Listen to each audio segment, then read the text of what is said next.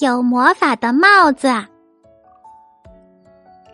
春天来了，第一只杜鹃来到牧民谷，矮子精睡醒了，到河边看到小秀秀，两人商量好要去找小西西，在这样的好天气做点什么。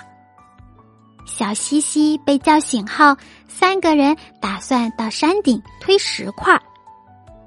他们爬上山顶，看见一顶黑色的高帽子，这是一顶崭新的帽子。他们把它带回家了。矮子精顺手将一个蛋壳扔进帽子里，蛋壳居然在帽子里发生了变化，变得又软又轻，跟羊毛一样。一会儿就长满了。接着，五朵白云从帽子边上飘出来。飘到阳台上，帽子里空了。五朵白云一动不动的悬在他们面前。小西西兴冲冲的跳上一朵云彩，刚坐上去，云彩就升起来，在空中转了个圈。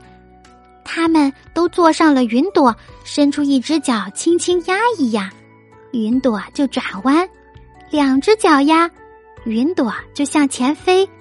轻轻摇一摇，云朵就减速。他们驾着云朵在天上飞来飞去，玩的不亦乐乎。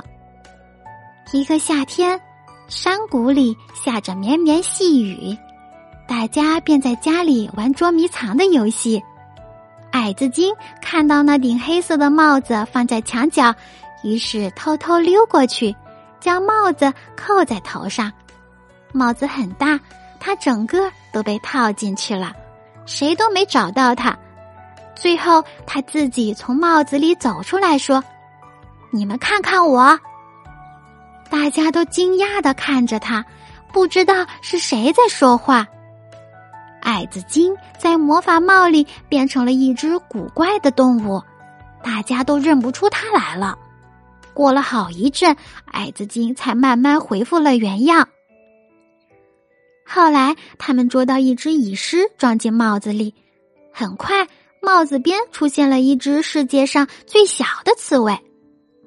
牧民爸爸和妈妈觉得这个帽子太古怪了，他们把它扔到河里。